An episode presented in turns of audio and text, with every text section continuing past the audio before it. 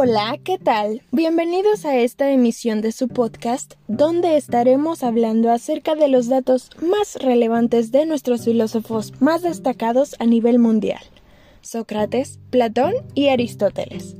Mi nombre es Judith Lisset y les estaré acompañando en este camino de aprendizaje junto con mis compañeros Carlos, Monse, Jonathan, Erlen y Carla. Este tercer capítulo hablaremos sobre Aristóteles. ¿Quién fue Aristóteles? ¿Qué dijo y qué hizo? ¿Cuáles fueron sus principales aportaciones? Acompáñenos a conocerlo.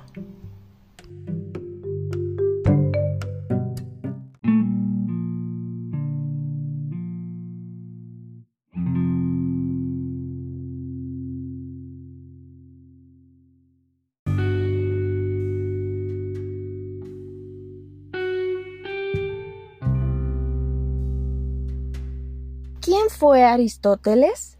Aristóteles nació en el año 384 a.C. en esta gira. Al morir su padre, fue enviado a Atenas para ingresar a la Academia de Platón, donde permanecería unos 20 años. Recibió una formación superior, se familiarizó con la filosofía platónica y terminó impartiendo él mismo clases de retórica como profesor.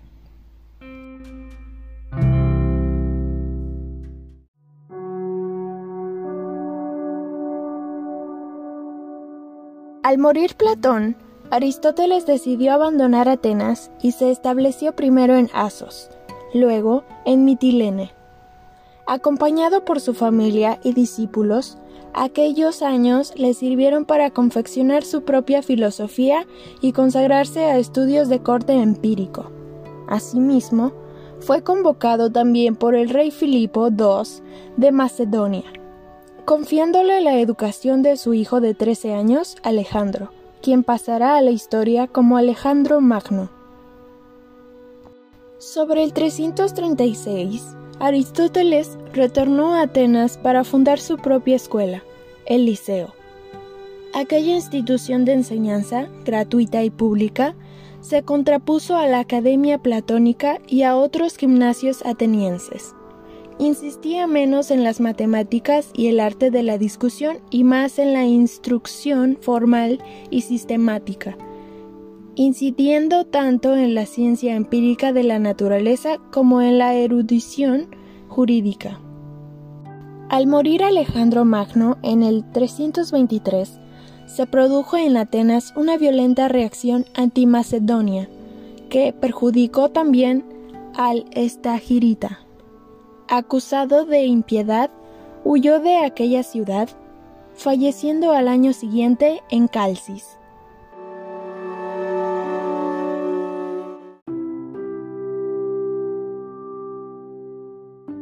Adicionalmente, las obras aristotélicas se han dividido en dos tipos, exotéricas y esotéricas.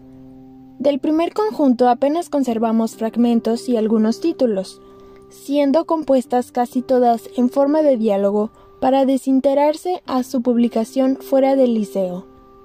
Del segundo grupo, en cambio, se ha legado una parte sustancial a tratarse de aquellos textos utilizados por Aristóteles como apuntes de clase o notas de conferencias dentro del liceo, siendo su temática tan diversa como extensa, lógica, metafísica, ética, física, retórica, etc.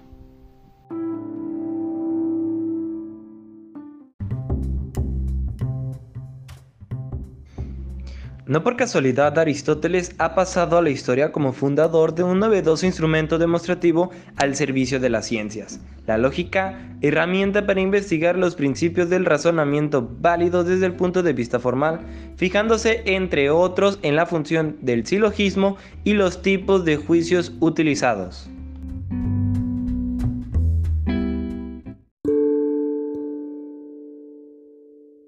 Finalmente, llevó a cabo la primer sistematización de las ciencias en la antigüedad, ofreciendo una clasificación en tres campos, las ciencias teóricas, que son física, matemáticas y metafísica, que tendrían por objeto alcanzar el conocimiento teórico de la realidad, buscando el saber por sí mismo. La segunda son las ciencias prácticas, que son la política y la ética, cuyo estudio versaría sobre la acción humana individual o colectiva en cuanto dirigida hacia algún fin. Tercera y por última serían las ciencias productivas, que apuntarían a la creación de objetos bellos y útiles, dividiéndose a su vez en dos, las distintas artesanías y los oficios artísticos.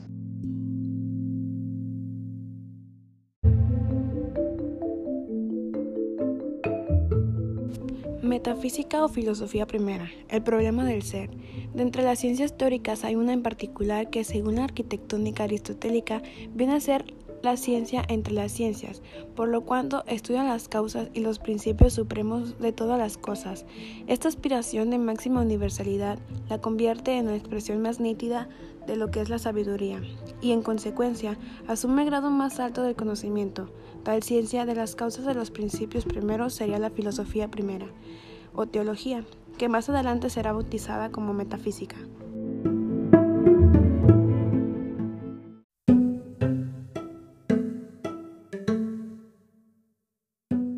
Física aristotélica o sobre la indagación del movimiento. Aportación capital para nuestra historia de la ciencia. La segunda ciencia teórica estudiada por Aristóteles es la física o filosofía segunda, que tiene por objeto la investigación de las sustancias sensibles. A ella no debemos acercarnos a la manera moderna, como ciencia cuantitativa, sino como una ciencia cualitativa de la naturaleza donde las ricas especulaciones de orden metafísico y físico, especulativo y empírico se entrelazan mutuamente para buscar aquellas causas y principios primeros de los elementos que la componen. Con ello, el pensador griego forjó el primer gran andamiaje articulado de conceptos y categorías fundamentales de la ciencia, espacio, tiempo, materia, causa, etc.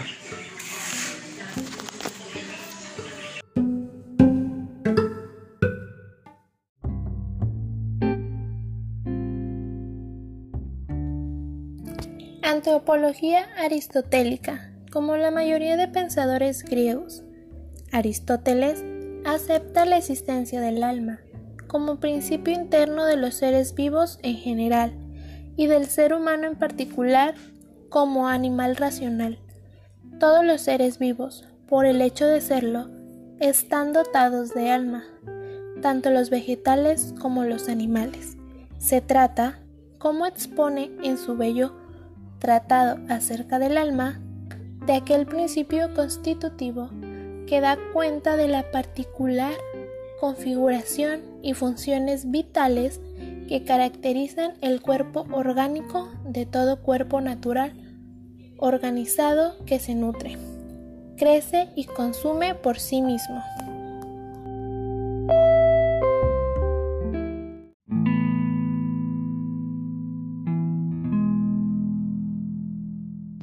Diferencia del daulismo antropológico platónico, la apuesta aristotélica se cifra en la convicción que la unión de cuerpo y alma representa la unión perfecta compuesta de materia y forma, sentido de la materia del cuerpo y su forma del alma. A cabo entre la biología y la psicología, la extraordinaria exposición de las fundaciones del alma. Diseñan el camino científico de la vida interna de las plantas y animales a la vida de hombre y su mundo circulante, vigente todavía en nuestro imaginario moderno, culminado en la cúspide del intelecto humano, tanto el intelecto paciente como el intelecto agente.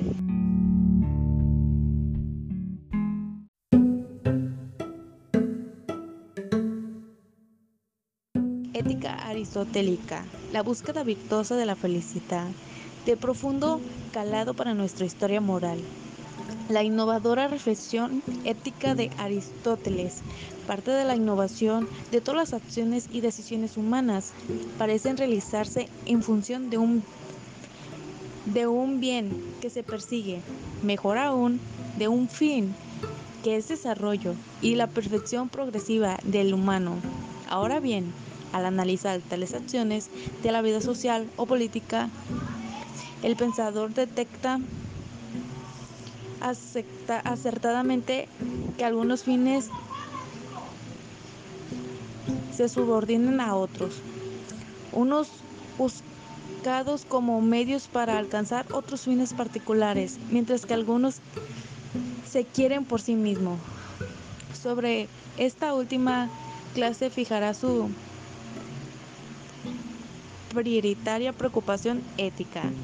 Es posible pensar que un fin autosuficiente que se quiera por sí mismo y sea el fin universal en función de cuál elegiremos todos los, todos los demás fines.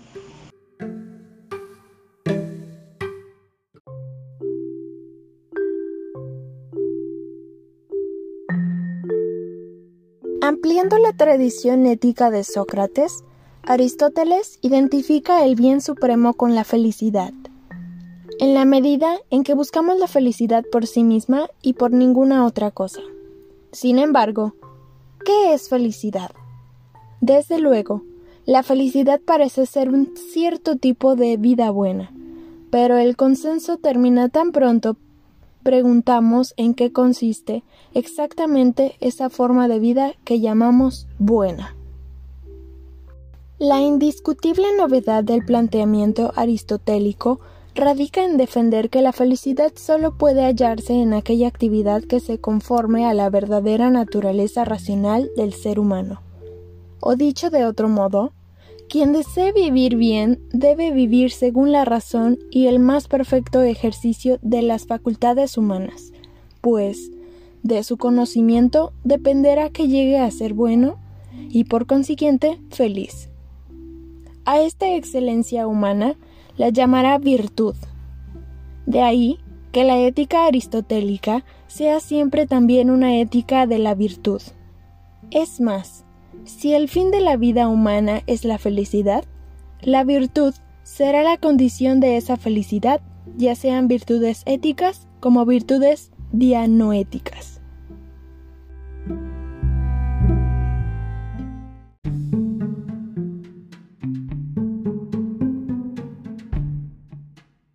Política aristotélica o sobre la vida en la polis.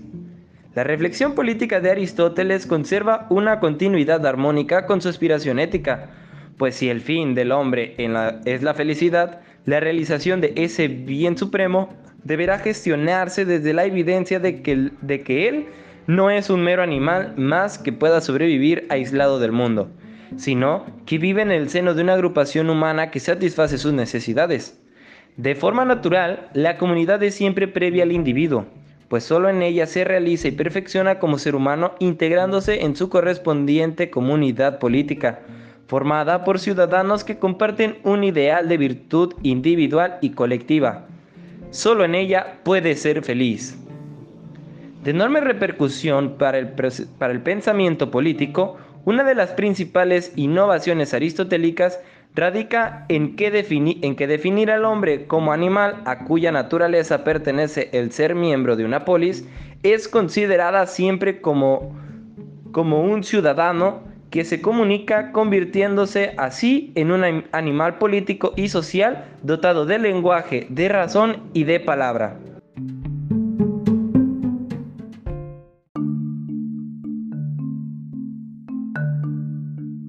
Los regímenes políticos. La centralidad de Aristóteles para la historia del pensamiento político tiene una última característica decisiva, partiendo de un profundo análisis empírico de tipo comparado sobre las realidades políticas de su época. El filósofo lanzó una mirada sobre la variedad de regímenes políticos existentes, sobre su turbulento desarrollo y sus recurrentes crisis.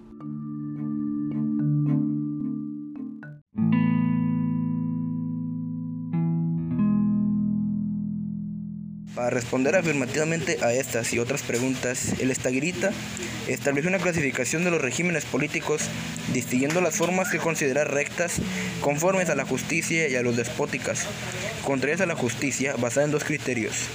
El número de gobernantes, unos, pocos o la mayoría, y la búsqueda del interés común como finalidad.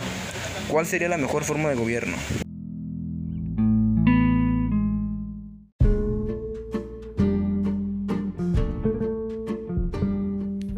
Aristóteles considerará una vía intermedia entre la oligarquía y la democracia una suerte de la democracia atemperada por la oligarquía, que posea las virtudes de ésta pero carezca de sus defectos.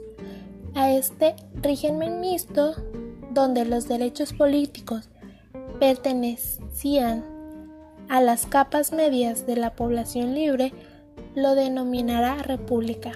Así, para eludir los extremos de toda desigualdad, para conferir la necesaria duración a las leyes, se deberá priorizar la consolidación de la clase media, facilitando una mayor participación de los ciudadanos en el gobierno de la polis. La ciudad debe estar construida lo más posible de elementos iguales y semejantes, y esto se da sobre todo en la clase media, de modo que una ciudad así es necesariamente mejor gobernada.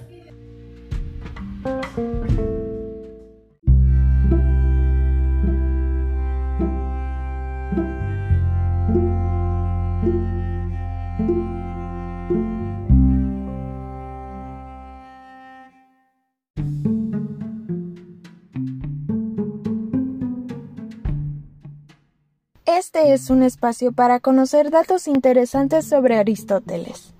¿Sabías que...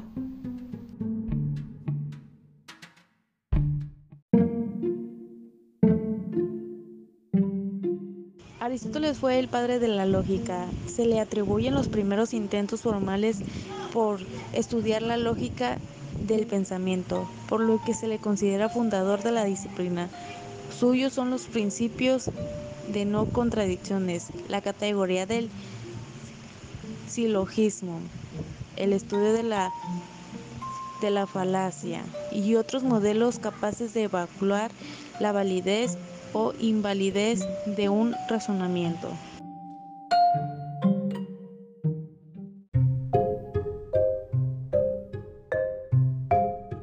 La inteligencia consiste no solo en el conocimiento, sino también en la destreza de aplicar los conocimientos en la práctica. Aristóteles. El conocimiento es importante, pero si no lo ponemos en práctica, no conseguiremos dominarlo.